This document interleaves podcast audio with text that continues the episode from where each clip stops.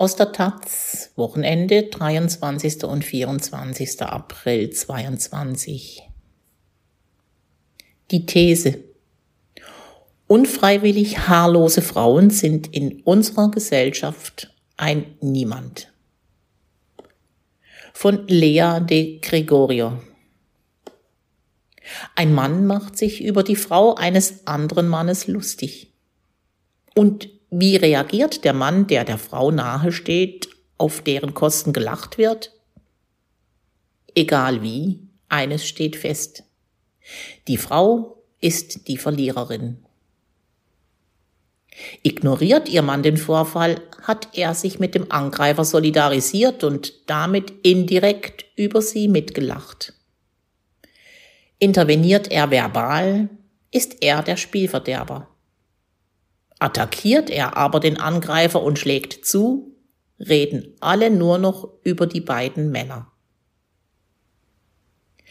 So geschehen ist das kürzlich, als der Schauspieler Will Smith dem Moderator der Oscarverleihung Chris Rock in Hollywood eine Ohrfeige verpasste.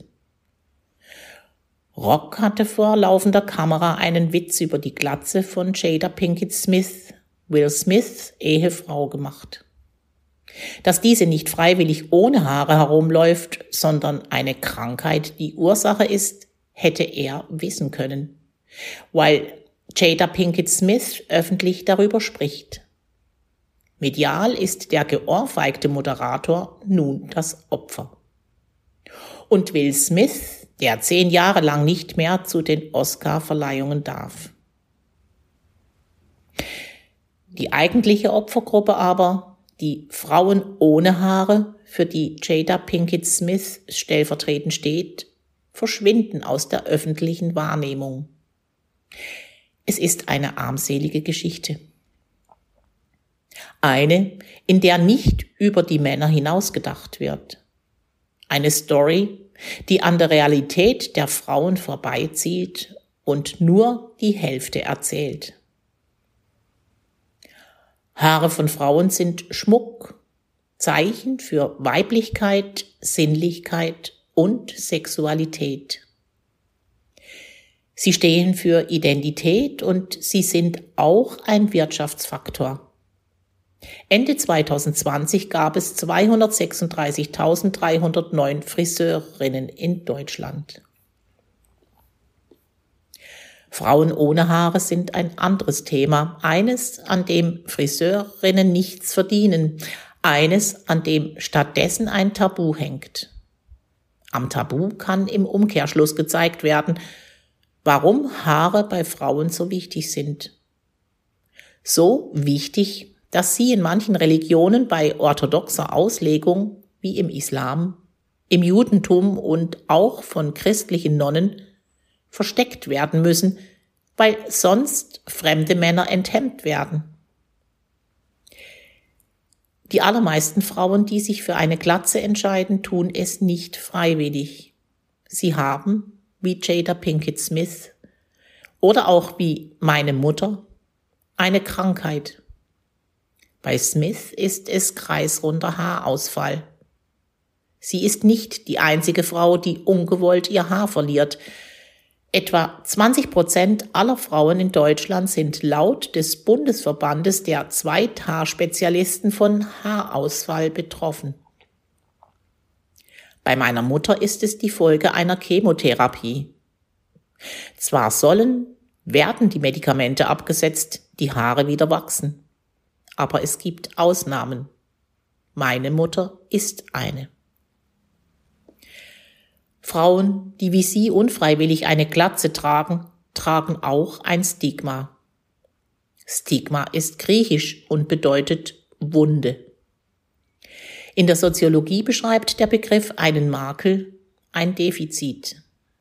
Laut Irving Goffman entsteht bei Personen, die ein Stigma tragen, eine Diskrepanz zwischen ihrer virtualen Identität, also dem, was sie sein sollten und dem, was sie sind.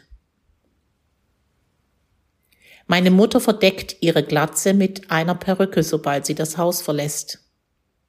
Vor dem Hintergrund von Goffmans Theorie ist die Perücke ein Versuch, das Stigma zu beseitigen, eine Technik der Bewältigung beschädigter Identität, wie es in dem Untertitel seines Buches Stigma heißt. Steht meiner Mutter aber doch eigentlich ganz gut die Glatze, sage ich manchmal. Ich finde, dass sie eine schöne Kopfform hat. Und ich sage ihr, in Berlin könntest du auch mit der Glatze rumlaufen. Es gibt immer wieder Initiativen und Fotoausstellungen von haarlosen Frauen, die zeigen, dass Frauen ohne Haare schön und sexy sind. Meine Mutter lebt aber auf dem Dorf, wo die Bevölkerung an Traditionen und alten Rollenbildern festhält. Und meine Mutter hasst ihre Glatze. Es geht bei der Glatze nicht nur um eine Äußerlichkeit. Es geht nicht nur darum, wie andere sie wahrnehmen, sondern auch darum, wie meine Mutter sich selbst wahrnimmt. Es geht um ihre Identität. Als sie mich kurz nach der Oscar-Preisverleihung und ihrem medialen Höhepunkt, der Ohrfeige, anrief, sagte sie, sie hätte jubeln können, obwohl sie geweint habe. Will Smith hat nicht nur seine kranke Frau verteidigt, sondern auch mich. Geweint habe sie übrigens über die Debatte danach, weil diese ihr zeigte, dass Frauen wie sie in der Gesellschaft ein Niemand sind. Dass meine Mutter weint, hängt auch an den gesellschaftlichen Bildern, die mit Glatze tragenden Frauen verbunden sind, wie etwa die Assoziation mit Chemotherapie und Krebs. KZ-Häftlingen wurden im Zweiten Weltkrieg die Haare abrasiert, als Akt der Erniedrigung. Und auch Kollaborateurinnen in Frankreich als Strafe für ihre Zusammenarbeit mit dem Feind. Dass Frauen unfreiwillig ihre Haare abgeschnitten werden, ist ein Akt der Entwürdigung und Unterdrückung, der sich in unser historisches Gedächtnis eingebrannt hat. Bis heute.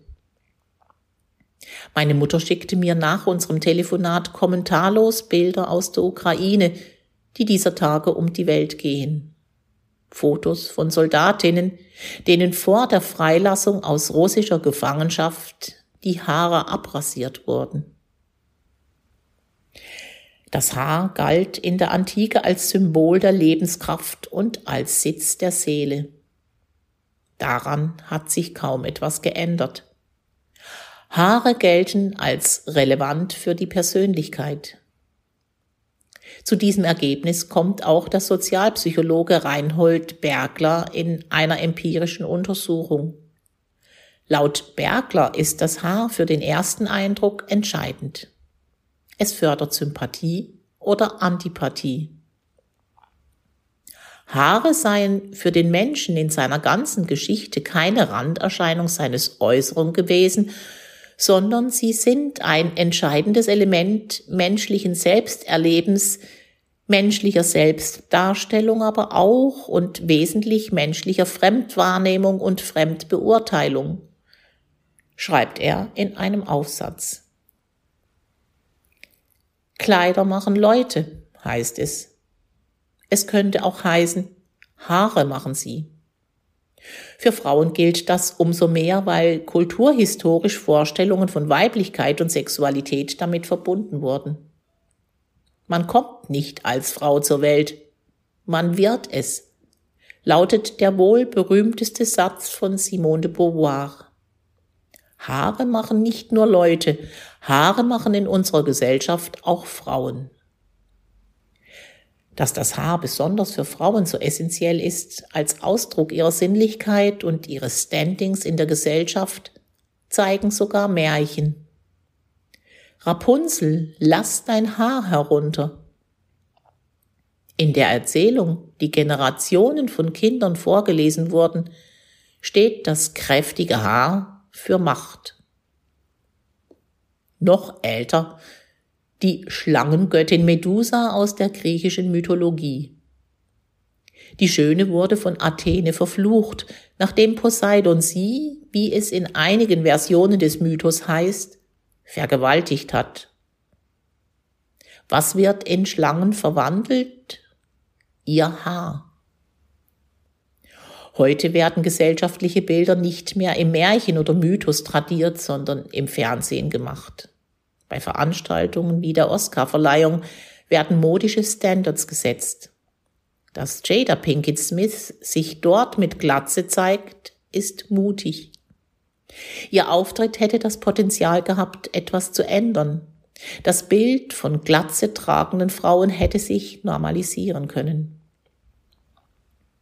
Die Oscarverleihung hätte der Stigmatisierung etwas entgegensetzen können. Stattdessen wird nur über die Ohrfeige gesprochen. Natürlich gehört Gewalt verurteilt. Natürlich hätte Will Smith den Witzemacher zur Rede stellen und nicht angreifen sollen. Aber hätte Will Smith nicht eingegriffen, wäre die Bemerkung von Chris Rock einfach so stehen geblieben. Er hätte betroffenen Frauen, die auf der ganzen Welt vor dem Fernseher sitzen, gezeigt, was passiert, wenn sie ihre Perücke abnehmen. Öffentliche Erniedrigung. Gut, dass es nicht so war.